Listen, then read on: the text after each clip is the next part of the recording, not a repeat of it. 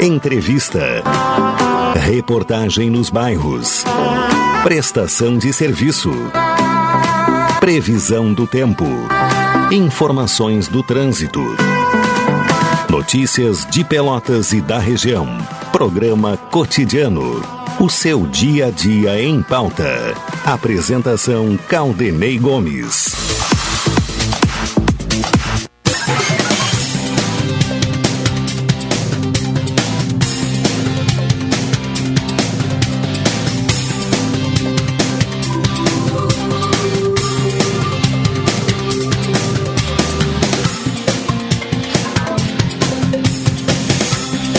Boa tarde, ouvintes. Começa aqui na Pelotense, o programa cotidiano.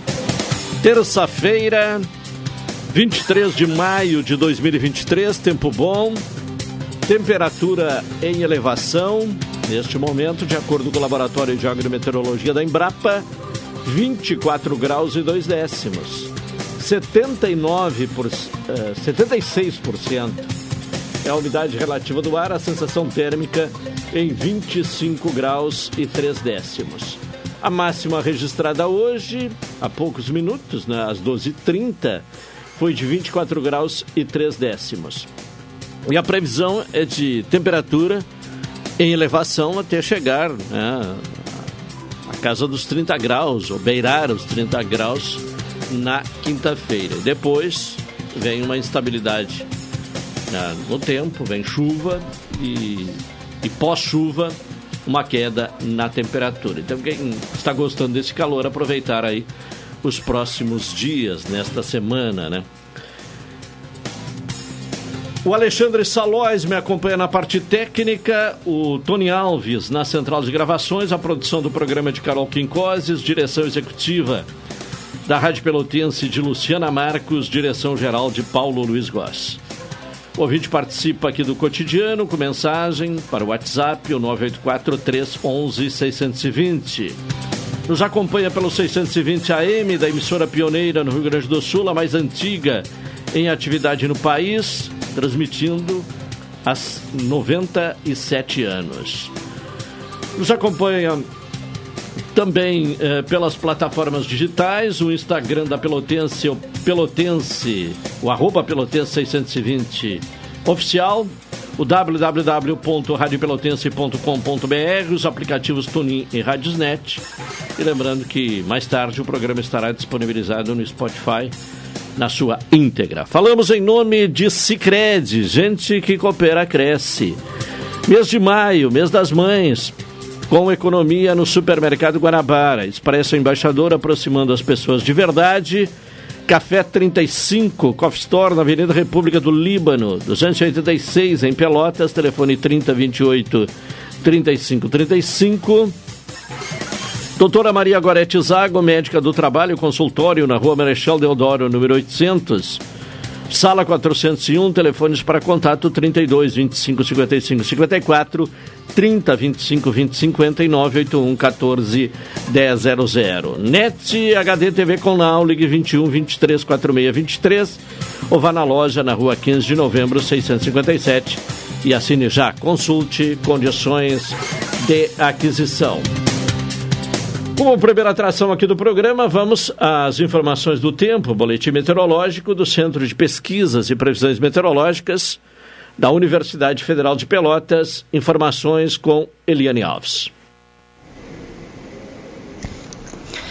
Nesta terça-feira, variação de nebulosidade na metade sul do Rio Grande do Sul, associada a uma frente fria no centro argentino. nas demais regiões, céu com pouca variação de nebulosidade. Temperaturas em elevação em todo o estado. Os dados extremos observados hoje em Pelotas, segundo a estação agroclimatológica, temperatura mínima 13,6 graus às 3 horas e a umidade relativa máxima foi de 97% às 4 horas.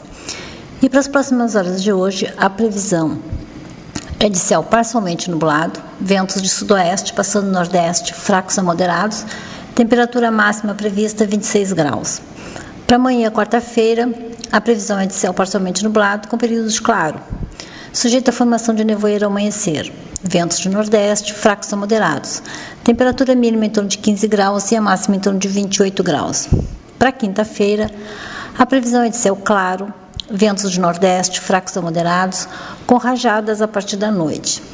Temperatura mínima prevista em torno de 16 graus e a máxima em torno de 26 graus. Essa previsão foi elaborada por Eliane Alves e Elton Figueiredo, do Centro de Pesquisas e Previsões Meteorológicas da Universidade Federal de Pelotas. Tá bem, informações com uh, Eliane Alves, a previsão do tempo aqui no programa cotidiano. 12h41. Carol Quincoses e o trânsito nesta manhã de terça. Boa tarde. Boa tarde, boa tarde aos ouvintes. Então, nessa manhã, houve cinco acidentes de trânsito e todos registraram apenas danos materiais. O primeiro foi às 9h10 da manhã, na rua Gonçalves Chaves, próximo a Guarani. O segundo foi às 10 horas e 15 minutos, na rua Alberto Rosa, esquina Dom Pedro II. O terceiro foi às 10h35 na Praça do Colono, perto do Barrisul. O quarto acidente foi às 10 horas e 55 minutos na Rua Gonçalves Chaves, esquina 7 de setembro. E por fim, o último acidente foi às 11 da manhã na Rua Almirante Guilhobel, próximo à FAMED. Fora esses cinco acidentes, não há nenhum bloqueio ou desvio aqui em Pelotas hoje. Tá certo, agora o Juliano Silva e as informações policiais. Alô, Juliano, boa tarde. Olá, Claudinei, boa tarde, boa tarde, ouvintes da Pelotense, emissora da Metade Sul, a rádio que todo mundo ouve. Pegando o gancho aí da nossa produtora, também tivemos um acidente de trânsito em Rio Grande, quilômetro 20 da 392, ali próximo aos Carreiros, bem no trevo dos Carreiros. O caminhão acabou tombando nesta madrugada, apenas é, danos materiais. O caminhoneiro saiu ileso, acabou recebendo atendimento médico, a Polícia Rodoviária Federal atendeu o acidente de trânsito. O trânsito segue tranquilo neste momento, também lá no município de Rio Grande. Já aqui em Pelotas, no Caldenei, tivemos mais um registro da localização de um automóvel que estava na, abandonado na 25 de julho. A princípio, o comissário Campos esteve presente hoje pela manhã quando a nossa reportagem recebeu a informação o automóvel com placas de Santa Catarina não consta no sistema como furtado ou roubado. Este veículo está há dois dias lá na 25 de julho, inclusive com as chaves na ignição. É o que chamou a atenção de populares que passaram pelo local, acionaram Brigada Militar e também a volante da Polícia Civil. O carro possivelmente será removido do local, Caldenei e ouvintes. Também tivemos, também tivemos um furto de uma motocicleta foi registrado agora há pouco, por volta das 11 horas da manhã. A vítima estava no pronto-socorro de Pelotas. Ressaltou que está com familiar desde a noite do último domingo. E ao sair na Padre Felício para saber a situação na motocicleta, percebeu que a mesma havia desaparecido. Caldenei e ouvintes. Tá certo, Juliano Silva, e as informações policiais aqui no programa cotidiano. Carol Quincoses, o município realiza uh, agendamento de exames ginecológicos pré-câncer.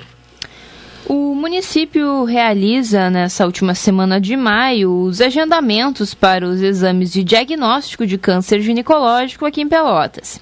Serão disponibilizados 85 atendimentos para o mês de junho, com o intuito de contemplar o público com idade entre 25 a 64 anos, principalmente as trabalhadoras do comércio e homens transexuais. O processo é feito pelo Serviço Lotus de Cuidados em Ginecologia da Secretaria Municipal de Saúde, no Centro de Especialidades pelo telefone 533222 1426, das 8 da manhã às 17 horas. Os atendimentos de exames pré-câncer são realizados para suprir a demanda reprimida no período da pandemia do coronavírus. Não há registro do quantitativo, pois não havia uma lista de espera na época. As baixas coberturas na faixa de idade de 25 a 64 anos para a coleta mostraram a necessidade de prestar o serviço. De acordo com a enfermeira e coordenadora do Serviço de Ginecologia e Pediatria do Centro de Especialidades, Cristiane Quadrado, o processo de agendamento é sempre na última semana para o mês seguinte. Em junho será feito da mesma forma e assim seguirá nos próximos meses. Os atendimentos são no Centro de Especialidades, que é localizado na Rua Voluntários da Pátria, número 1428. O agendamento pelo WhatsApp é o número 533222 1426. Mais uma vez, das 8 da manhã às 17 horas. Portanto, eh, é nesta semana só, né? O, Isso. O, o, agendamento. Então, última semana de maio. Ficar atento aí, porque é, é, nesta semana apenas o agendamento para um total de 85 atendimentos. Então, não é um, um número grande né, disponível de atendimento. Então, quem estiver nessas condições, né, necessitando, e nessa faixa etária de 25 a 64 anos, providenciar, então, a, o agendamento para o, o exame ginecológico pré-câncer. A polícia espanhola anunciou na manhã de hoje os primeiros torcedores presos após um novo episódio de racismo contra Vinícius Júnior.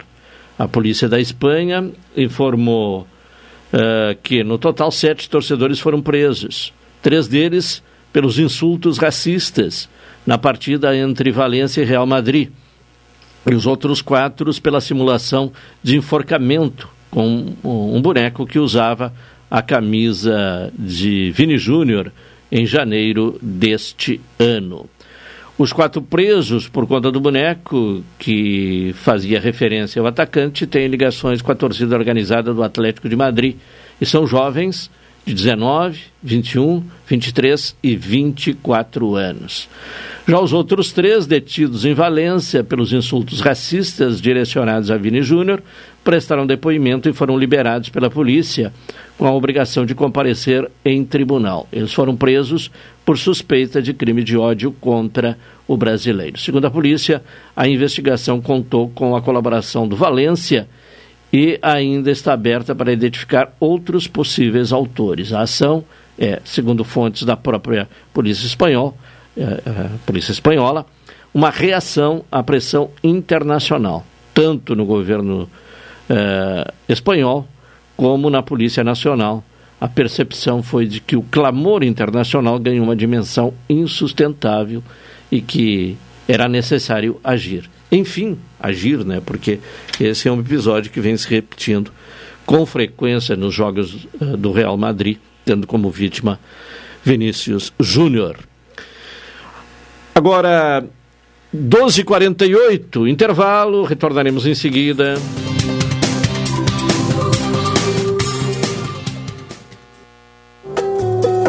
Rio Grande del Sur. Pelotense. Café 35 em todo lugar. Forte e marcante o cheirinho no ar. Café 35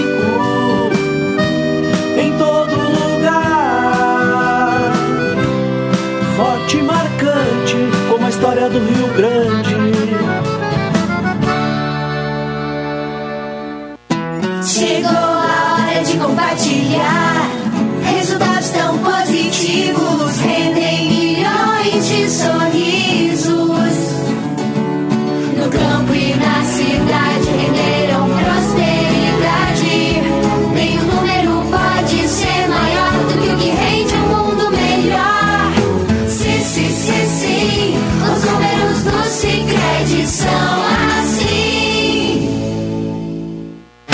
Seja quem você quer ser com o Senac EAD. Cursos à distância de graduação com mensalidades a partir de 158 reais e mais de 40 cursos de pós-graduação para você aprender na prática e se destacar no mercado de trabalho. Tudo isso em uma instituição nota máxima no MEC. Quer saber mais? Acesse ead.senac.br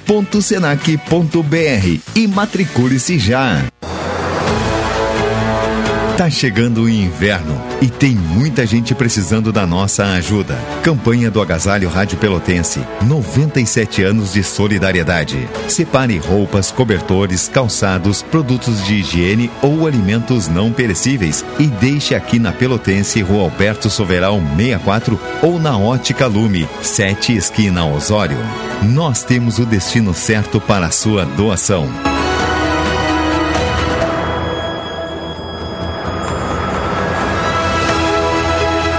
Campanha do Agasalho Rádio Pelotense. 97 anos de solidariedade. Apoio a Roseira Pelotas. Dedicação para produzir a qualidade que você merece. Ótica Lume. Nosso foco é a sua visão.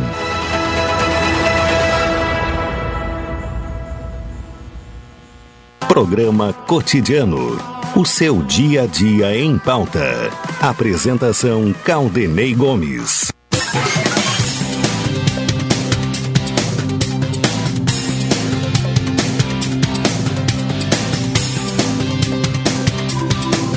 Doze horas e 51 minutos, Sicredi, gente que coopera cresce, mês das mães, mês de maio, mês das mães, com economia, no supermercado Guanabara, Expresso Embaixador, aproximando as pessoas de verdade. Vem aí o comentário de Hilton Lozada. Cidadania e Sociedade. Uma abordagem dos principais assuntos do dia no comentário de Hilton Lousada. Alô, Hilton, boa tarde. Boa tarde, Caldenei. Boa tarde, ouvintes da Pelotense. Nesta terça-feira, o que temos a destacar aqui no cotidiano? Bem, Caldenei, um fato que repercute em Brasília desde ontem à noite é o afastamento cautelar do juiz federal Eduardo Apio, titular da 13ª Vara Federal de Curitiba. Para quem não lembra, é lá que tramitam e são julgados em primeira instância os processos da chamada Operação Lava Jato. O afastamento se deu a partir de um julgamento feito ontem pela Corte Especial Administrativa do Tribunal Regional Federal da Quarta Região. Esse julgamento deu-se em um processo que tramita perante a Corregedoria Regional, que apura se o juiz teve acesso a um número de telefone supostamente utilizado para ameaçar um desembargador federal do próprio tribunal. Este é, portanto, mais um capítulo da história envolvendo a 13ª Vara Federal de Curitiba, o Tribunal Regional Federal da Quarta Região e a própria Operação Lava Jato. Outro assunto que repercute em Brasília, este sim com força total no dia de hoje, é a perspectiva de votação do novo marco fiscal pela Câmara dos Deputados, ainda nesta semana. E por que falo perspectiva? Porque, ainda que existam vários acordos entre o governo, presidência da Câmara e lideranças partidárias, poderá haver alteração na data de votação, originalmente prevista para amanhã, quarta-feira, em função de emendas apresentadas por parlamentares ao projeto do novo marco fiscal. Vale lembrar que na semana passada, quando foi votada a urgência do novo marco fiscal por ampla margem de votos, ela foi considerada pelo governo a maior vitória de Lula no Congresso até o momento. A quem atribua tal vitória é um trabalho em conjunto desenvolvido pelo presidente da Câmara dos Deputados, Arthur Lira, e pelo ministro da Fazenda, Fernando Haddad. Ainda que particularmente acredite na aprovação do novo marco fiscal, é bom viver um dia de cada vez e não colocar todos os ovos na mesma cesta. A aprovação da votação da urgência, na minha opinião, significou que partidos como o Progressistas e como o Republicanos, que foram base do governo Bolsonaro, demonstraram que podem contribuir com a governabilidade. Tanto que, pela análise da votação, é possível ver um significativo número de votos dessas duas legendas em perfeita sintonia com os interesses do governo Lula. É possível ver também que partidos alinhados ideologicamente com Lula não votaram a favor do governo. Conclusão: não é possível concluir nada, por um simples motivo. Os recados enviados por partidos de fora da base do atual governo têm, neste momento, o poder de dizer mais ou menos o seguinte: Olha, presidente Lula, os progressistas e os republicanos têm controle sobre suas bancadas e com diálogo respeitoso e com o atendimento republicano de determinadas demandas, ambos os partidos podem, se não integralmente, podem de forma muito significativa votar favoravelmente alguns projetos em favor do governo. Em segundo lugar, e já falei aqui neste espaço de cidadania e sociedade, e irei repetir, porque considero importante, que a articulação política do governo Lula foi desmoralizada.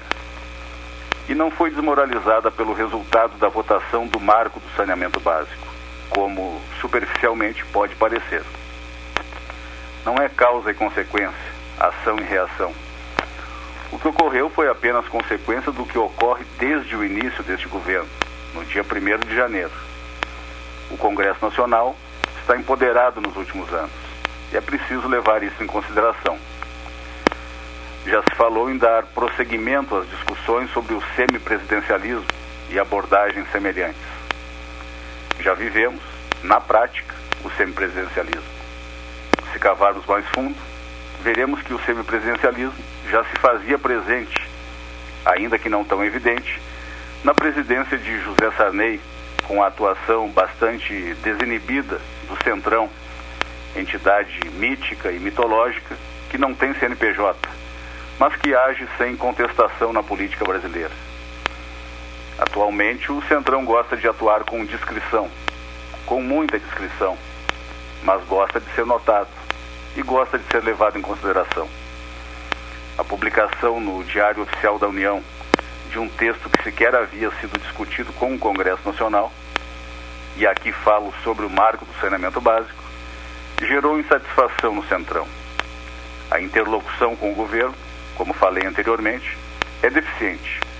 Talvez uma das mais deficientes dos últimos tempos, inclusive em governos do próprio PT. Os ministros Alexandre Padilha, das Relações Institucionais, bem como Rui Costa, da Casa Civil, até agora não conseguiram dialogar com o ponto G do Congresso Nacional. O ponto G, neste caso, é o ouvido. Os parlamentares gostam de falar, precisam ser recebidos, com no mínimo cortesia. Eles gostam de ouvir também. E isto, somente isto, não está ocorrendo. E não está ocorrendo desde o início do governo. A resposta do Congresso Nacional viria, mais dia, menos dia. Veio na votação dos decretos do governo que alteravam o marco do saneamento, como poderiam ter vindo em qualquer votação. Mas como veio na questão envolvendo o marco do saneamento, atribui-se, equivocadamente, na minha opinião, que foi a grande derrota do governo. Não, não foi. Ainda. Essa derrota foi apenas um aviso, em um assunto que já havia sido discutido pelo Congresso Nacional durante anos e estava estabilizado, pelo menos do ponto de vista legislativo. E o recado foi entendido, razão pela qual o projeto que tratava das fake news sequer foi colocado em votação. A ação do governo foi, na verdade, e acredito que já falamos sobre isso há duas semanas atrás, uma resposta à reivindicação de alguns governadores e diversos prefeitos, que têm dentro de suas estruturas governamentais órgãos encarregados de prover saneamento básico. A votação desse tema e o assunto objeto da votação foram escolhidos a dedo pelos parlamentares, que impuseram uma derrota não somente ao governo, mas a alguns governadores e a muitos prefeitos. A votação demonstrou, e isso é inegável, que o Congresso Nacional tem força e que não hesitará em usá-la. A interlocução dos parlamentares com o governo tem questões também ridículas, mas que devem ser colocadas na balança dos arranjos políticos e institucionais. Há uma recorrente crítica por parte dos parlamentares à forma como são tratados pelos ministros do governo. Há adjetivos de todas as ordens, sendo os que podemos falar aqui neste espaço, o de difícil trato, pessoas sem tempo para atender os parlamentares e pessoas centralizadoras. Então, é isso. Para além disso, ouvintes da Rádio Pelotense, o que mais haveria para ser dito? Ainda que seja dada como certa a aprovação do novo marco fiscal, mesmo que emendas sejam apresentadas, o governo está em permanente estado de atenção. O governo, através de seus ministros, sabe que sua credibilidade está baixa no Congresso Nacional. Os parlamentares, e aqui falo do presidente da Câmara dos Deputados, bem como as lideranças partidárias, só aceitam firmar compromissos com Lula. Lula é notoriamente alguém que sempre cumpriu seus acordos e a própria interlocução entre o ministro da Fazenda, Fernando Haddad, escalado pessoalmente por Lula para negociar o novo marco fiscal, parece que está obedecendo a esta lógica. Lula não envolveu os ministros da articulação política, mas escolheu alguém que fala por ele. O relator do projeto, o deputado Cláudio Cajado, do Progressistas da Bahia, manteve a espinha dorsal daquele texto que foi enviado pelo governo ao Congresso Nacional. E caso não seja votado amanhã, como previsto originalmente, deverá ser votado na semana que vem. Por fim, este é mais um capítulo. É mais um capítulo desta nova e longa temporada, na qual o Congresso Nacional está empoderado em relação ao governo. E os próximos capítulos, que incluem a reforma tributária, serão repletos de novidades. Caldenei. Hilton Lozada, boa tarde e até amanhã. Boa tarde, boa tarde aos ouvintes da Pelotense e até amanhã. Uma hora, dois minutos, intervalo, retornaremos na sequência.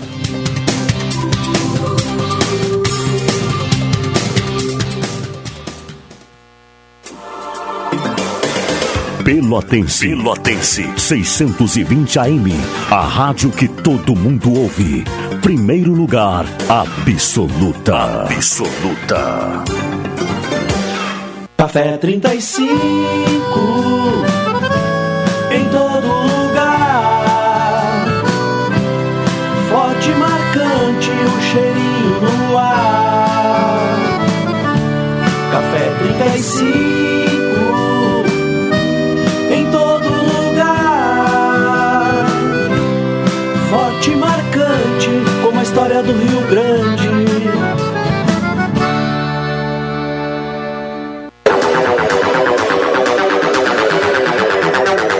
Você sabia que pode comprar passagem sem sair de casa?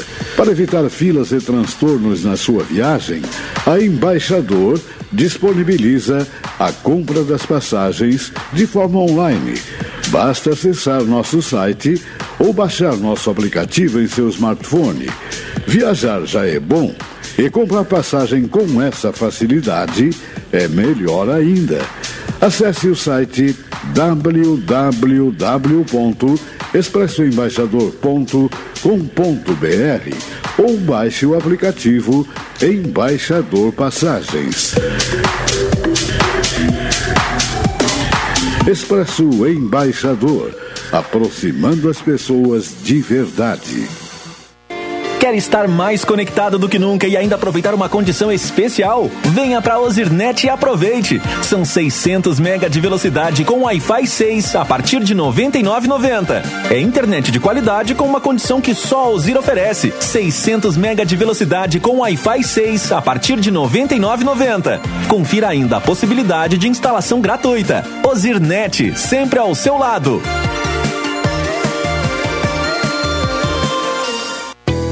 Pós-graduação Faculdade Senac Pelotas. Flexível, prática e conectada com o mundo. MBA e diversos cursos com duração de um ano nas áreas de comunicação, design, gestão, moda e tecnologia da informação. Matricule-se a qualquer momento. Acesse senacrs.com.br barra pós e conquiste a carreira dos seus sonhos. Senac, a força do sistema Fê Comércio ao seu lado. Programa Cotidiano. O seu dia a dia em pauta. Apresentação Caldenei Gomes.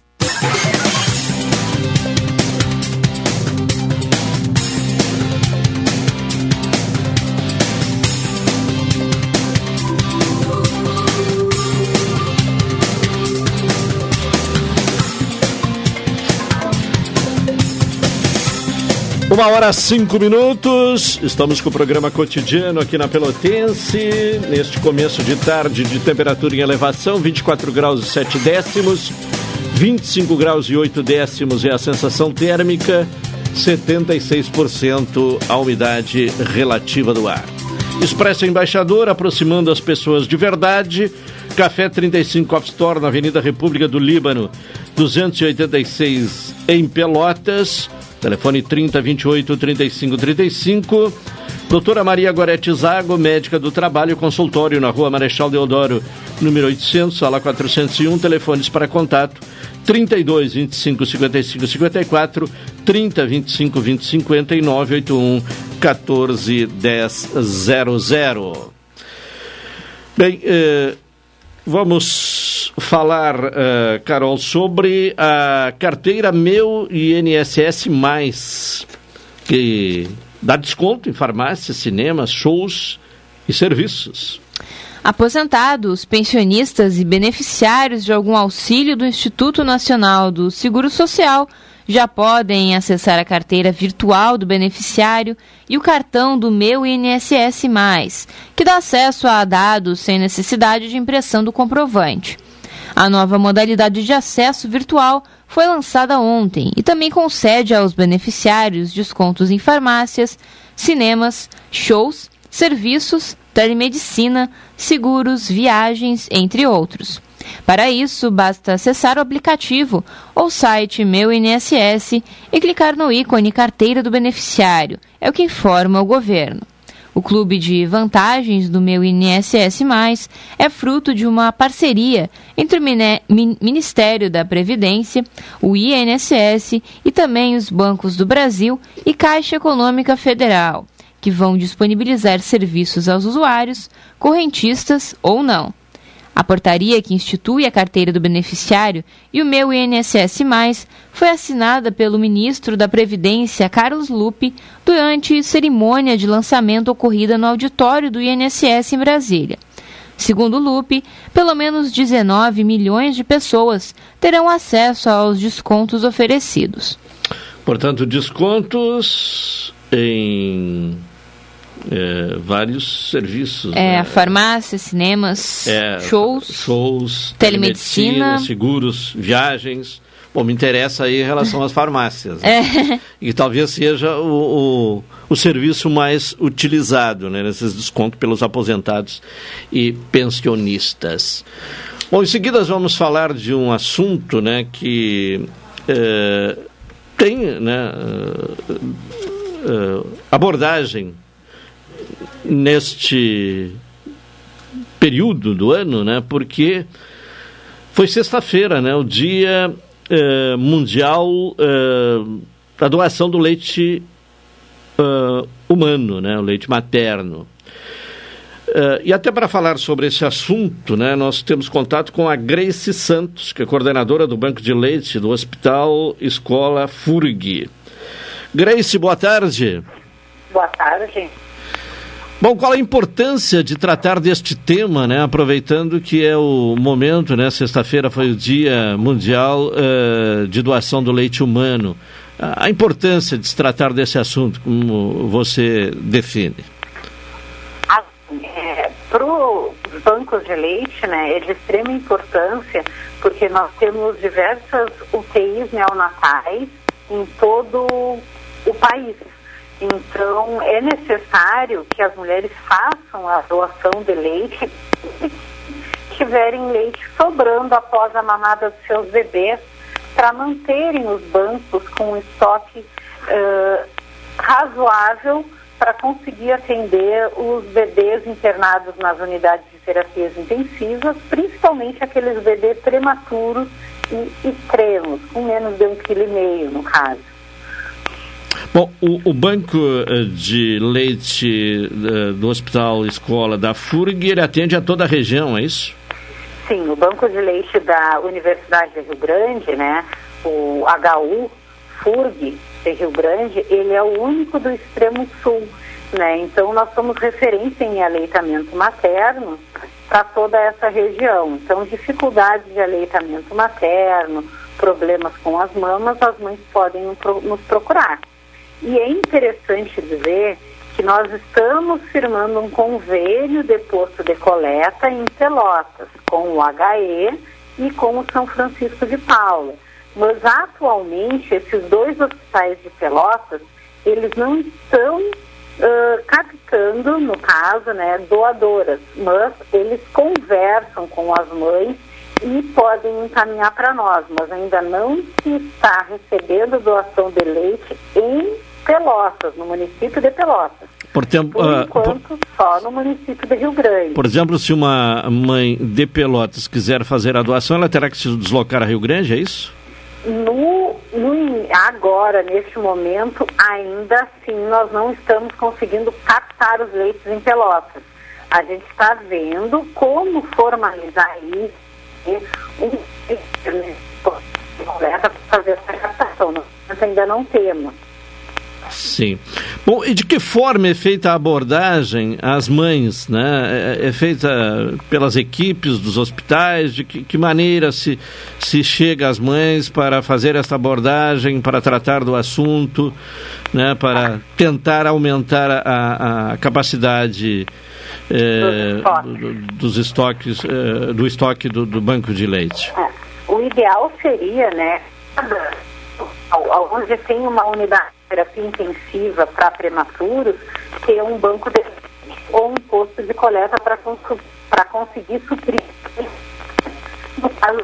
É, nós estamos com uma certa dificuldade né, de ouvi-la, está tá havendo muita interrupção, cortes, não sei se seria possível conseguir um, um, uma condição melhor aí, né? Quem sabe buscando um melhor posicionamento aí, Grace. Vamos ver se melhora. Oi, acho que até caiu a ligação. Alô, Grace? Caiu a ligação. Vamos refazer aí, o, o Alexandre, o contato com a Grace, porque caiu a ligação, começou a dar alguns cortes, ser intercon, uh, intercortada né, a, a, a, palavra dela e, e acabou caindo a ligação até que possivelmente ela esteja no hospital, né? E aí a comunicação fica um pouco mais difícil através do telefone celular se eventualmente o local não for dos melhores né, para a, a alcançar um sinal de qualidade. Vamos ver se há a possibilidade de retomar a conversa com a Grace. Uma hora 13 minutos, estamos com o programa cotidiano. Bom, entre as CPIs que estão sendo uh, instauradas uh, na, na, na Câmara dos Deputados, Estamos de volta? Estamos de volta. Então, o, o Grace, você falava sobre a abordagem, a importância de que houvesse pontos de coletas, se não um banco de leite, mas pontos de coletas em todos os hospitais que tenham uh, eh, UTI neonatal. Isso, seria o, de, o primordial para nós conseguirmos né, fazer com que esses bebês eles tenham uma recuperação ideal e recebam o leite considerado ouro, né, que nós chamamos de ouro branco, desenvolvimento e estabelecimento de uma saúde mais apropriada, reduzindo então o tempo de internação de UTI neonatal.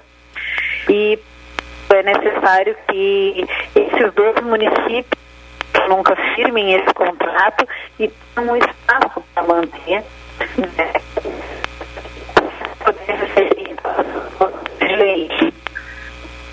Sim, é, ainda, estamos com condições bem complicadas. É, converse aí com ela, por favor, Alexandre. Vamos ver se melhora aí a, a condição do sinal, porque é, fica bem difícil assim, né, de conseguir entender o que está sendo dito e, e diante de, de, todos os temas que tratamos são, são importantes, mas esse de, de, fundamental importância e é um assunto que não é muito tratado, né? É, não é um assunto, não é uma é, necessidade, né, e há uma necessidade de doação, é, de ser tratada, é, é uma necessidade de ser tratada né, com mais frequência, né, para que se tenha conhecimento, inclusive, da, das formas em que possa ser uh, utilizado este serviço. Enquanto está sendo feita a, uh, refeita a ligação né, com a, a Grace uh, Santos, que é coordenadora do Banco de Leite do Hospital Escola, da FURG. Vamos voltando a falar sobre a questão das CPIs, né? Na Câmara dos Deputados, o pedido para que Gabriel Menino, volante do Palmeiras, seja ouvido na CPI das apostas é um dos uh, quase uh, 100 requerimentos apresentados pelos deputados que compõem a comissão da Câmara dos Deputados. Por enquanto, não há previsão para que a enorme maioria dessas solicitações seja uh, sequer discutida. A, a CPI da manipulação de resultados em partidos de futebol terá sua segunda reunião ordinária nesta terça-feira, às 15 horas. Na inicial, foram escolhidos o presidente e os vices, e apontado o relator, que é o deputado Felipe Carreiras, do PSB de Pernambuco, que hoje apresentará o seu plano de trabalho nas CPIs das apostas esportivas. Na pauta também está a votação de dez requerimentos diferentes, que tratam somente de convocação de Fernando Sescal Neto e Círio uh, Terra Pérez, promotor e procurador do Ministério Público de Goiás, e de Hugo Jorge Bravo, presidente do Vila Nova, responsável pela denúncia que originou a Operação Penalidade Máxima. Aliás, esse personagem, no contexto, né, Hugo Jorge Bravo, ele é de grande importância. Né? Foi a partir da denúncia dele, ao tomar conhecimento da suspeita né, de, de abordagem a jogadores do Vila Nova, que o Ministério Público de Goiás uh, deu início à Operação Penalidade Máxima. É, enquanto não temos aí a condição de contato com a Grace para a continuidade da entrevista, vamos ao intervalo. Alexandre Salóis, retornaremos na sequência.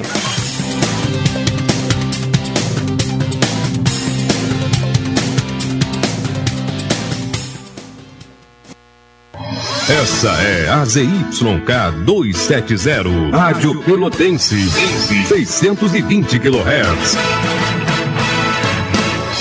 Música, esporte e notícia. Rádio Pelotense, 10 kW. Café 35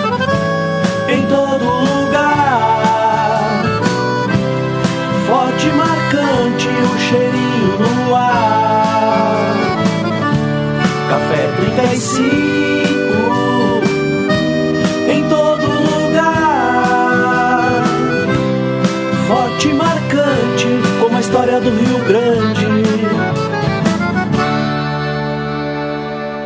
Transportadora Fonseca Júnior é VaptVupt por você.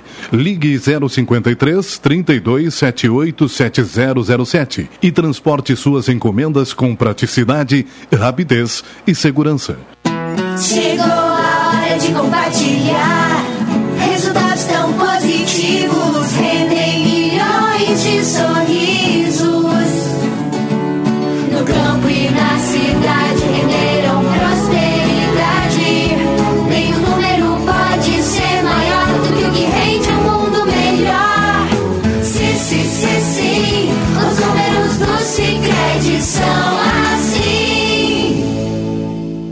Programa Cotidiano. O seu dia a dia em pauta. Apresentação Caldenei Gomes.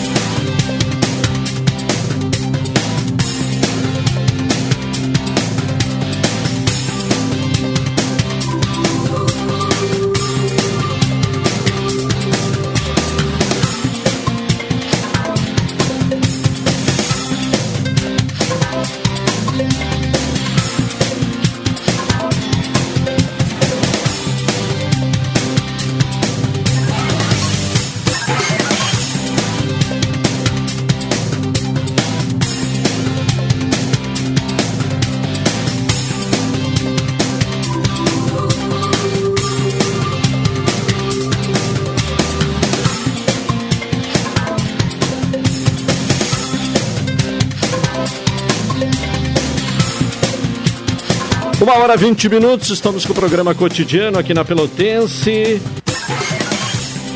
NET HD TV com Now, ligue 21 23 46 23 ou vá na loja na rua 15 de novembro 657 e assine já, consulte condições de aquisição. Sicredi, gente que coopera cresce. E neste mês de maio é o mês das mães e faça economia no supermercado Guanabara. Enquanto aguardamos aí a, a, retomada do contato com a Grace, vamos seguindo aqui com as informações eh, no programa cotidiano. Uh, Pelotas terá cinema itinerante para alunos de escolas municipais, Carol. Então a notícia diz que nos dias 25 e 26 de maio, a carreta cinema do projeto Cine CCR estará na cidade para exibição gratuita de filmes para cerca de 500 alunos, além de duas sessões abertas à população em geral. A Prefeitura de Pelotas está apoiando o projeto realizado pela Cepar Cultural. As exibições ocorrerão na Praça da Alfândega, entre 8 da manhã e 5 e meia da tarde. Irão contemplar os alunos das escolas de ensino fundamental Carlos André Laquintini e Jeremias Froes, e de educação infantil Marechal Ignácio de Freitas Rolim e Marília Polieste. Haverá uma distribuição gratuita também de pipoca e refrigerante aos participantes, e os filmes contarão com acessibilidade. A população em geral vai ter acesso a duas sessões, ambas às 18h30, na quinta e sexta-feira, também com entrada, pipoca e refri grátis. A retirada antecipada de ingresso estará disponível diretamente no local. Tá bem, uh, seguindo com outras informações, Carol, mais de 70% dos contribuintes gaúchos já entregaram a declaração do imposto de renda. Faltando pouco mais de uma semana para o fim do prazo de entrega das declarações do imposto de renda da pessoa física, que termina na quarta-feira que vem, no dia 31, quase 1,98 milhão de gaúchos haviam encaminhado as informações à Receita Federal até a noite de ontem. O contingente equivale a 70,7% dos 2,8 milhões de contribuintes do Rio Grande do Sul que precisam realizar o procedimento em 2023. Já em âmbito nacional, o número já se aproxima de 28 milhões, ou 70,9% dos 39,5 milhões de declarações aguardadas pelo órgão nesse ano. Os dados constam no site receita.fazenda.gov.br, que também oferece para a Lounge o programa gerador da declaração. Outras opções são o serviço online Meu Imposto de Renda, no portal ECAC, todos disponíveis no portal de serviço gov.br. Por fim, o aplicativo para celulares pode ser obtido nas plataformas virtuais. Bom, continuamos aí tentando o contato né, com a Grace Santos para continuar a conversa sobre o banco de leite do Hospital uh, Escola FURG. Mas há um, um, um fato que vamos uh, registrar e até uh, trazer aqui a, a, reprodução da música, né? É a música do tradicionalista Celino, né? Que é uma música que foi um, elaborada, né? Foi inscrita e musicada, né? Para uh, tratar desta questão uh, da doação uh, de leite humano. E o, o título da música é Ouro Branco. Vamos ouvir então essa música que inclusive tem sido utilizada aí, né, nas, nas, nas mídias, né, de divulgação do Banco de Leite Humano da, do Hospital Escola FURG.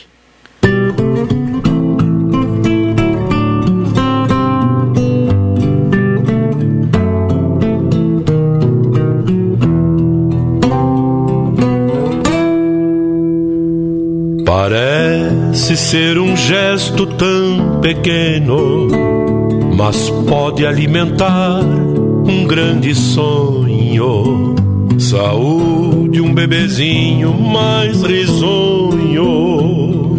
Para os pais o viver pleno. É certo, vale tanto quanto é rara graça de doar leite materno é ato muito nobre e eterno.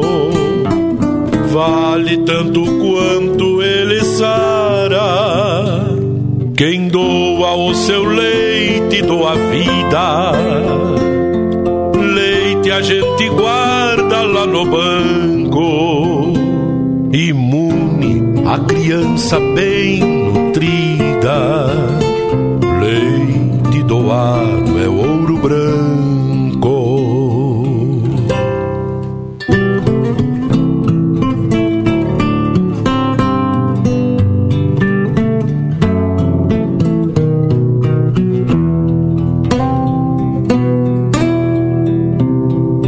Parece ser um gesto tão pequeno, mas pode alimentar um grande sonho. Saúde, um bebezinho mais risonho. Para os pais, o viver pleno. É certo, vale tanto quanto é rara a graça de doar leite materno é ato muito nobre e eterno. Vale tanto quanto sara. Quem doa o seu leite doa vida. O leite a gente guarda lá no banco. Imune a criança bem nutrida. Leite doado é ouro branco. É o melhor alimento pro nascido. Saúde e imunidade ele induz. Perfeita natureza, quanto mais se tira, ah, quanto mais se tira, mais produz. Quem doa o seu leite doa vida. Leite a gente guarda lá no banco. Imune a criança bem nutrida. Leite doado é ouro branco. Se tu amamenta, tu pode doar. Procure o banco de leite mais próximo. Doe leite, doe vida. Aí o banco de leite mais próximo, então é esse da FURG em Rio Grande. Felizmente ainda não podemos, ainda não tivemos condição, né? não, poder, não poderemos dar continuidade, um complemento da entrevista com a Grace, mas fica para uma oportunidade, assim que for possível. Agora, uma hora e 28 minutos, temos um intervalo, vamos a ele e retornaremos na sequência.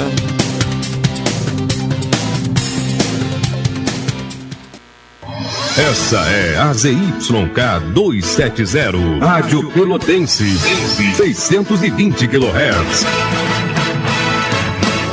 Música, esporte e notícia. Rádio Pelotense, 10 kW. Café 35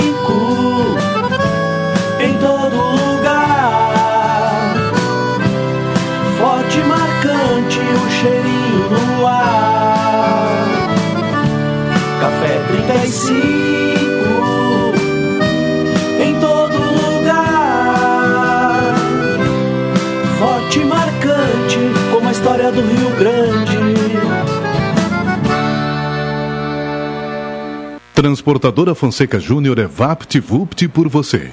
Ligue 053 3278 7007 e transporte suas encomendas com praticidade, rapidez e segurança.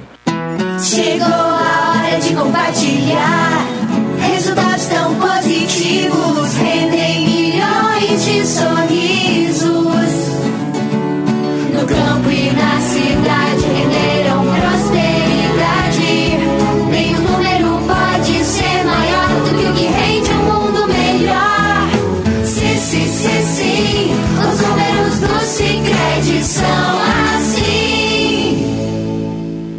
Programa Cotidiano. O seu dia a dia em pauta. Apresentação Caldenei Gomes.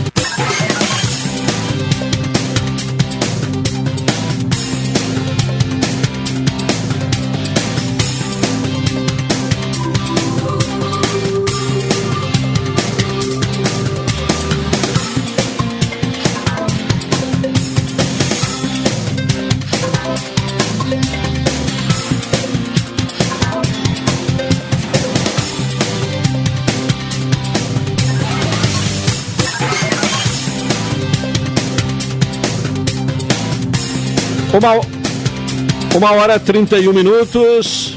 Estamos com o programa cotidiano aqui na Pelotense. Temos agora o contato estabelecido, né, com a participação de mais um uma entrevistada aqui no programa, né? É, porque é, é, outra data marcante, né, que tivemos aí né, no dia 18, quinta-feira da semana passada, foi o dia do combate ao abuso e exploração sexual uh, infantil. Uh, e esse é um problema que não está tão distante, né? Só aqui em Pelotas, de acordo com a delegacia uh, especializada, né? nós tivemos 81 inquéritos abertos, né? neste ano. E, e, há um serviço especializado, que é o CRAI, né? Uh, especializado uh, nesta questão. E por isso estamos em contato com a Carmen Viegas, que é coordenadora da Rede de Atenção à Saúde Materno-Infantil Juvenil. Uh, Carmen Viegas, boa tarde. Boa tarde. Bom, esse tema, né, é um tema que precisa ser tratado, né, que precisa ser discutido, né, é, porque é uma questão que não está distante da nossa realidade, né? É verdade.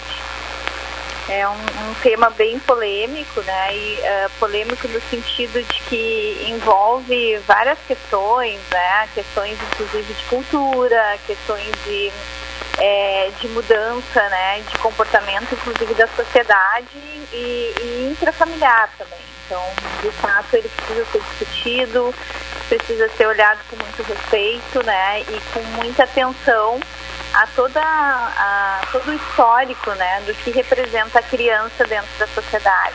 Então, Sim. de fato, ele precisa ser visto. Né? Bem, o centro. Uh referência no atendimento infanto-juvenil, que é o CRAI, ele foi fundado, foi criado no ano passado, né, em setembro do ano passado.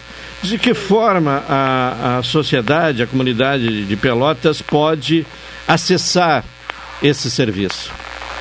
O CRAI é importante a gente salientar que ele é um serviço integrado, né? É um centro integrado onde uh, prestam atendimentos de saúde, atendimentos uh, uh, com a delegacia e atendimento com uh, o Instituto Geral de Perícia e com toda a rede também de proteção, né? Então, sempre envolvendo o Conselho Tutelar, sempre envolvendo a rede que vai dar suporte para essas vítimas que chegam até o CRAI. A forma de acessar, ele pode ser, ele localiza ali no, no mesmo prédio, é um serviço uh, que não é o mesmo serviço prestado da UPA, mas é do mesmo prédio que a UPA, né? Então ele vai acessar pela mesma porta de entrada ali que a, que a UPA atende, né, por casos de urgência.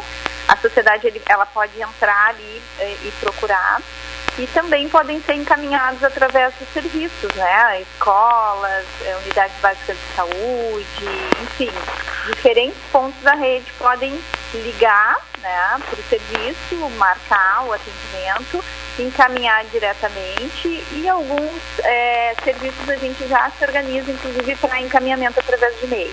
Sim.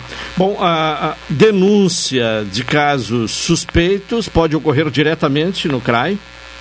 Não, as denúncias não. As denúncias sempre são uh, os órgãos, né, uh, ou o Disque Denúncia ou pelo Conselho Tutelar. O CRAI ele atende até 18 anos de idade, né? Então é crianças e adolescentes vítimas ou testemunhas de violência sexual e violência física intrafamiliar. São essas duas situações que o CRAI atende. Mas ele sempre atende já com a identificação de suspeita por algum ponto da, da rede ou por algum é, familiar, algum, alguma pessoa que identificou.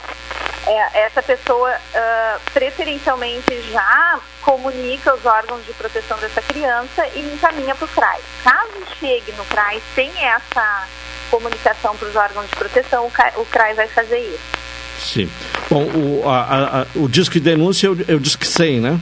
Isso, isso mesmo. Bom, além do Disque 100, qual é o outro órgão que recebe denúncia? O Conselho Tutelar, é isso? O Conselho Tutelar, Certo. isso. O Conselho Tutelar, sempre que houver uma violação de direito de menores, ah, é muito importante que seja acionado, né? Porque é, é o que ajuda a, a garantir o direito dessa criança e desse adolescente. Certo. Bom, e, e chegando ao CRAI, que tipo de atendimento ele é prestado?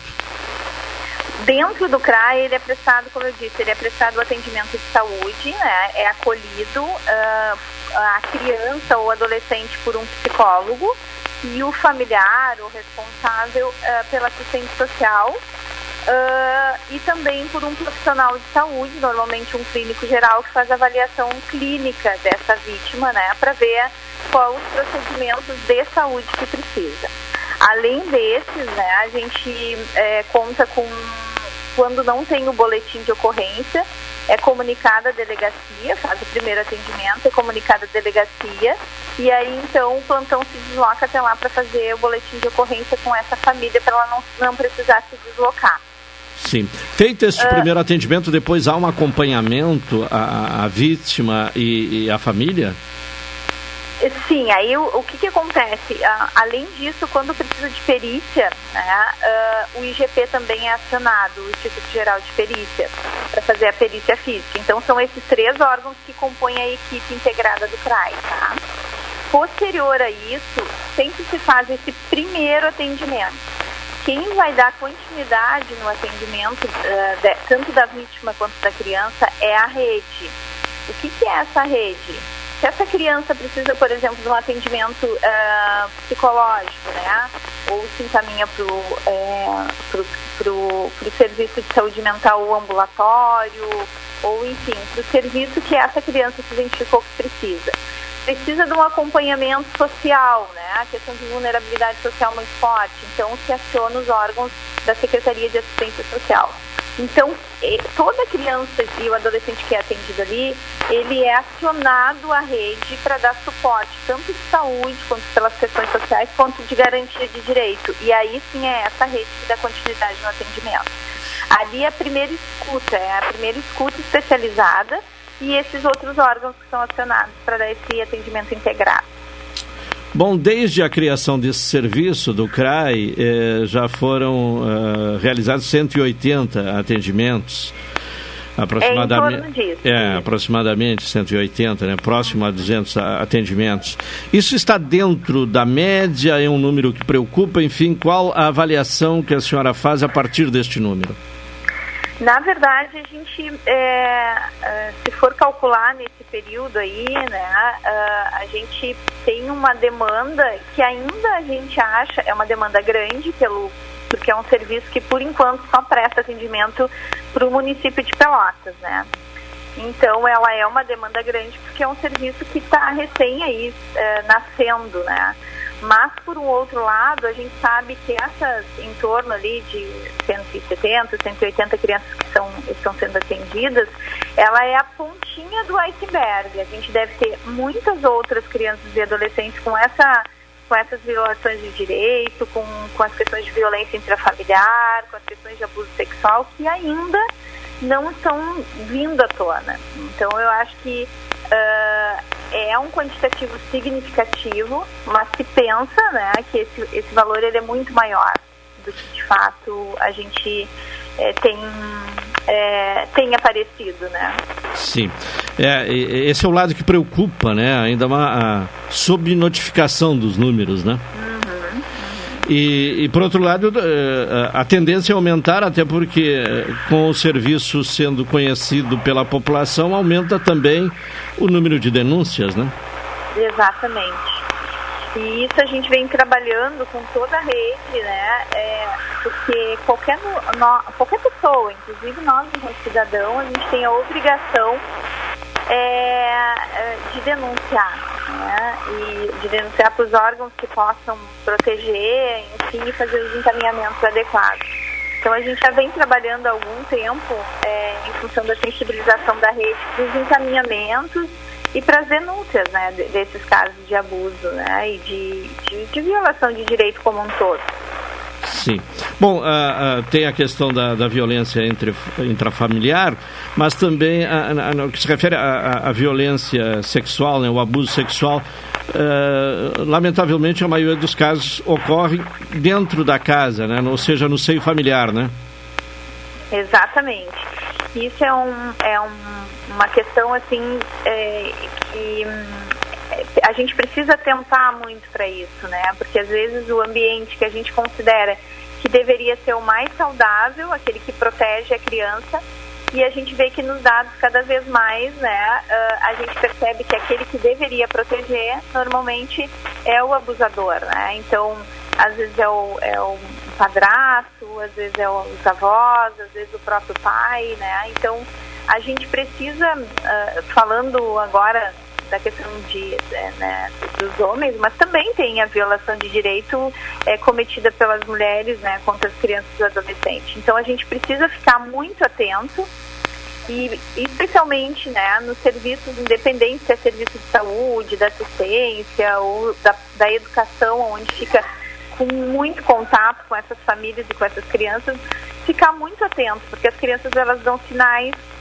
e muitas vezes são sinais eh, bem significativos, né? Então a gente precisa ficar atento para esses sinais para que a gente o quanto antes possa agir e proteger de danos maiores, né? É importante que a gente pontue esta questão dos sinais. Quais seriam os principais sinais? Olha, é bem importante a questão ah, comportamental dessa criança, né? Ver ah, a questão, inclusive, ah, muitas vezes até no próprio ambiente escolar, da adesão escolar, por que, que essa criança está faltando, por que, que essas crianças muitas vezes têm um co- comportamento mais arredio, mudança de comportamento mesmo, era uma criança que vinha no desenvolvimento é, normal, né? Daqui a pouco essa criança começa a regredir, começa a ter doenças frequentes, né? Como dor abdominal, dificuldade é, da questão né, de, de urinar, questão do sono. Então a gente pode observar que são vários meios, tanto no atendimento de saúde, quanto lá na assistência social, quanto na escola, essa criança pode dar esses sinais, né? Então ah, isso é bem muito importante a gente ficar atento. A propósito, a escola, ela faz parte desta rede? Faz, a escola ela, é- ela faz parte eh, de uma forma muito significativa, né? Inclusive, eu não falei, mas a gente criou um, um comitê integrado para a proteção de crianças e adolescentes vítimas e testemunhas de violência. Foi em, em maio, não, em abril de, dois, de 2020 que foi instituído o comitê aqui pelo município de Pelotas. Em maio foi a primeira reunião que a gente teve. E dentro desse comitê são 15 representatividades. E lá está a, a Secretaria de, eh, de Educação, né, fazendo parte dessas discussões, e vários outros órgãos que pensam estratégias de qualificar a rede, de, de, de formar meios de, de, de dar um andamento adequado para evitar ah, novas vítimas e para atender melhor as, as vítimas que já estão aí. Carmen Viegas, as meninas, elas são. ah, a maioria das vítimas são meninas? Sim, eu até ah, não peguei esse dado aqui, mas sim, a maioria é, são meninas, as vítimas de violência. Mas temos também meninos, né, com com, tanto com abuso sexual quanto com violência uh, intrafamiliar. Mas ainda temos uma maioria entre as meninas. Sim. Bom, repetindo então, denúncias, né? Uh, é o Disque 100 e Conselho Tutelar, né? Aí é o ponto de partida, onde houver uma suspeita de violência intrafamiliar ou abuso sexual de criança e adolescente, uh, é o Disque 100 e Conselho Tutelar. Esse é o ponto de partida, né? Isso. Uhum. Tá bem. Eu quero agradecer a Carmen Viegas, coordenadora da Rede de Atenção à Saúde Materno Infanto Juvenil. Claro que o, o, órgão, né, o REMI, ele é mais abrangente, né? Não fica só na questão da violência. Isso, né? é. isso. É, na verdade, o CRAI é um dos serviços que fazem parte dessa rede, né? Que envolve crianças, adolescentes, é, gestantes, planejamento sexual e reprodutivo, né? Então, uh, envolve várias outras, uh, outros, outras ações e projetos aí. E o CRAI está dentro disso aí. Certo. Carmen Viegas, muito obrigado, boa tarde, um bom trabalho. Muito obrigada pela oportunidade. Boa tarde. Boa tarde, Carmen Viegas, que coordena então esse serviço da rede de atenção à saúde materno infanto-juvenil eh, do município. Uma hora e 46 minutos, temos um intervalo. Alexandre Salóis, vamos a ele, retornaremos na sequência.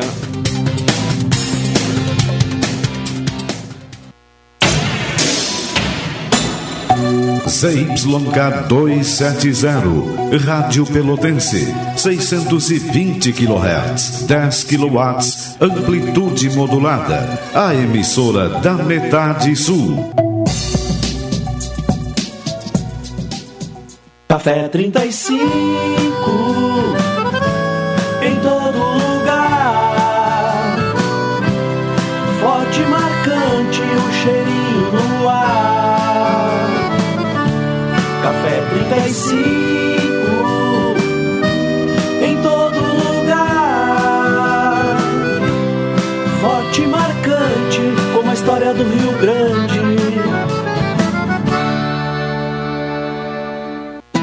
Chegou a hora de compartilhar.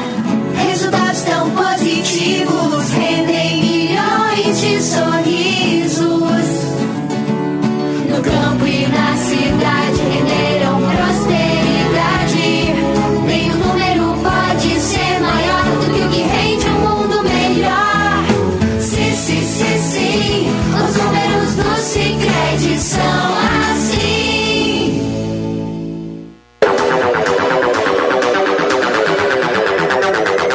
Você sabia que pode comprar passagem sem sair de casa? Para evitar filas e transtornos na sua viagem, a Embaixador disponibiliza a compra das passagens de forma online. Basta acessar nosso site ou baixar nosso aplicativo em seu smartphone. Viajar já é bom e comprar passagem com essa facilidade é melhor ainda. Acesse o site www.expressoembaixador.com.br ou baixe o aplicativo Embaixador Passagens. Expresso Embaixador, aproximando as pessoas de verdade. Atenção Pelotas! Todas as pessoas nascidas em 1982 estão sendo chamadas para a nova etapa do Estado Corte de Nascimento de 1982, que acompanha a saúde dos participantes desde o nascimento. Se você faz parte da corte ou tem familiares e amigos nascidos em 1982 em Pelotas, entre em contato pelo WhatsApp 999 362 539 ou Instagram arroba Cortepel82. Todos os participantes recebem ajuda de custo. Quando você pensa que tá tudo errado e negativo e que ainda vai piorar, piorar. Pessoas que fazem a diferença na vida de outras pessoas. Ações com impacto positivo em uma comunidade. Programa Gente do Bem. Vamos contar histórias inspiradoras de solidariedade que transformam vidas. Neste sábado, às 10 horas e 30 minutos. A apresentação: André Miller. para inspirar os seus desejos, para fazer você encher o peito e cantar. Programa Cotidiano. O seu dia a dia em pauta. Apresentação Caldenei Gomes.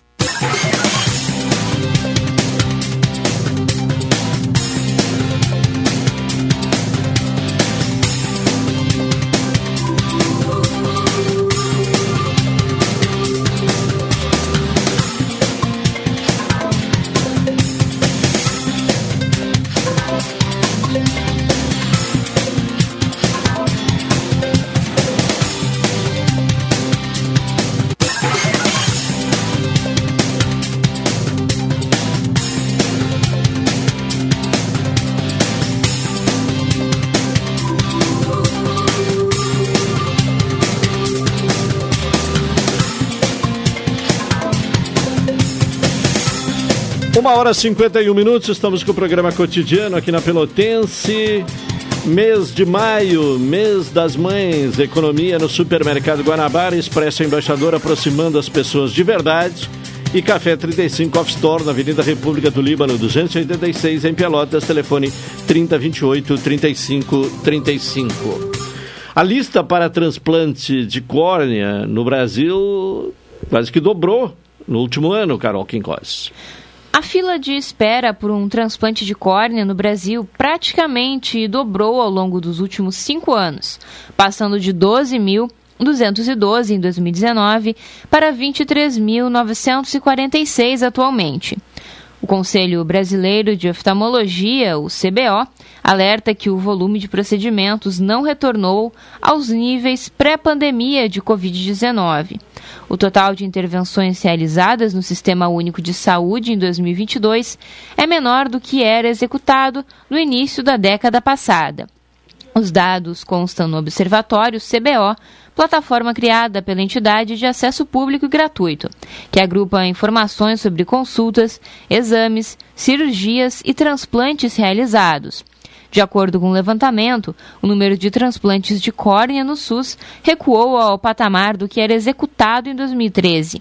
Em 2020, auge da pandemia, a série histórica registrou o seu pior desempenho na década: 4.374 cirurgias.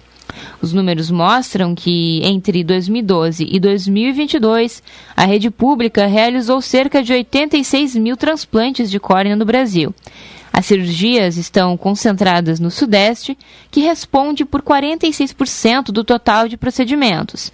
Na sequência, aparecem Nordeste, com 25%, Sul, com 13%, Centro-Oeste, com 9% e Norte, com 5%. Agora, 1h53, é hora de conferir, né, hoje, terça-feira, o comentário de André Miller. Agora no cotidiano, o comentário de André Miller. Alô, André, boa tarde. Boa tarde, boa tarde, Caldenei, boa tarde a todos que nos acompanham em mais uma edição do Cotidiano. Falando de esporte, o final de semana não foi legal para a dupla Brapel, especialmente para o Pelotas, né, que acabou uh, sendo derrotado pelo Lajadense, ainda com aquele chamado requinte de cruel, crueldade, né, porque teve duas penalidades desperdiçadas pelo mesmo jogador, e depois acabou sendo uh, afastado, né, em comum acordo, segundo as informações, mas uh, nesse momento o único centroavante à disposição do técnico William Campos. Né, o Júnior Batata, já que o, o outro está machucado, o Robério, e hoje tem a apresentação do Walter, que tem aquele velho problema né, em relação ao peso. E faz o Pelotas toda um, uma movimentação no sentido de valorização dessa contratação como estratégia de marketing.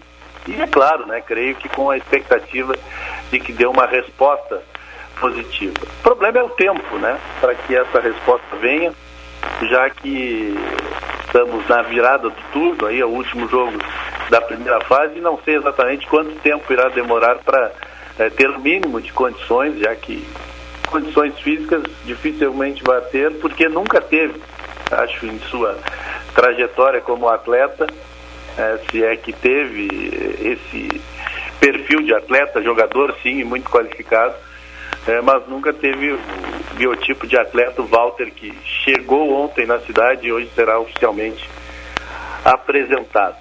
O, o Brasil né, empata com dificuldades em marcar gols, mesmo criando oportunidades. Está no bolo ali, né, na questão de classificação, né, não está muito distante da zona de classificação, mas precisa fazer o resultado. E o assunto mais relevante, Caldenei, nesta terça-feira, e que ganhou notoriedade já no domingo, principalmente nos noticiários da noite, é o, a perseguição racista que sofre o Vinícius Júnior lá na, na Espanha. Né? Isso tem ganhado uma conotação é, muito representativa e que bom né? que pelo menos isso tenha acontecido pelo levante, né? pelo, pela movimentação principalmente externa em relação à Espanha. Né? A pressão acabou acontecendo e hoje tivemos até é, prisões, hoje ou ontem, né, de, é, por atos que aconteceram já em, em outro momento, né, de um boneco um, representando o Vini Júnior uh, sendo enforcado e toda a pressão que ele sofre em todas as partidas nesses atos abomináveis do racismo. É, e que uh, felizmente, né, como um aspecto positivo, está servindo como reflexão em várias áreas, em vários segmentos e, e também uh, no futebol, inclusive no brasileiro. Não há para ter, né, a, não, não é, é, inadmissível que ocorra a banalização, né, denúncia pela denúncia. Mas quando houver o, o ato racista, ele deve ser punido com rigor, sim, né, independente da maneira com que isso venha a acontecer, se é pelo clube, se é identificando pessoas, é, mas isso não pode ficar impune, né? não há mais espaço nem no futebol e nem na sociedade para que esse tipo de discriminação ocorra. Esse ou qualquer outro tipo né, de discriminação, mas especialmente é, no racismo é algo é, que ainda é, é quase que comum no futebol e a gente precisa combater com muito rigor é, para que realmente os efeitos né, da, da, da, punição, uh, das consequências, resultem em, em, situações que não ocorram mais né, esse tipo de, de ação. Vamos ver como é que vai funcionar aí a semana e o final de semana, principalmente, né, em, falando de campo, na nossa dupla Brapel. Um abraço para ti, Claudinei, um abraço para que acompanharam mais uma vez. Tá bem, André Miller, com seu comentário. Retorna aqui no cotidiano na sexta-feira, mas logo mais estará apresentando a Atualidade Esportiva, segunda edição, às 18 horas. O Instituto Butantan, em São Paulo, começou a desenvolver uma vacina contra a gripe eh, aviária. Segundo o Instituto, os testes eh, estão sendo realizados com cepas vacinais que foram cedidas pela Organização Mundial da Saúde. E o primeiro lote já estará pronto para início dos testes pré-clínicos, ou seja, testes em laboratório. O Butantan informou que a vacina começou a ser desenvolvida devido à preocupação de que ela possa se tornar uma nova pandemia. A gripe aviária tem o potencial de causar nova pandemia, daí a mobilização da instituição que se iniciou em janeiro deste ano, disse o Instituto através de nota oficial. O processo de desenvolvimento de uma vacina é demorado e feito em diversas etapas.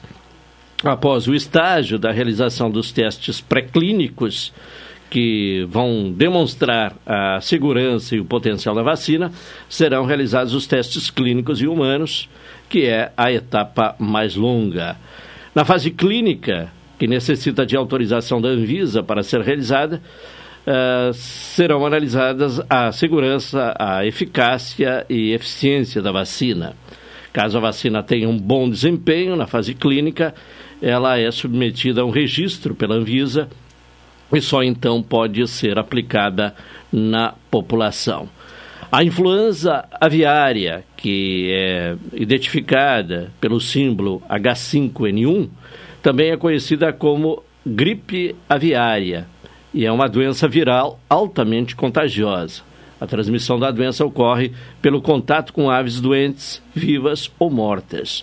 O vírus não infecta humanos com facilidade, mas o aumento de casos recentes deixou as autoridades sanitárias no mundo todo em alerta. De acordo com a Organização Pan-Americana da Saúde, as uh, infecções deste vírus em humanos têm sido pouco frequentes. Mas sempre que o vírus da gripe aviária circula entre as aves, como alertou o Ministério da Agricultura no Brasil na semana passada, quando confirmou os primeiros casos da gripe aviária em animais no país, há um risco de casos humanos.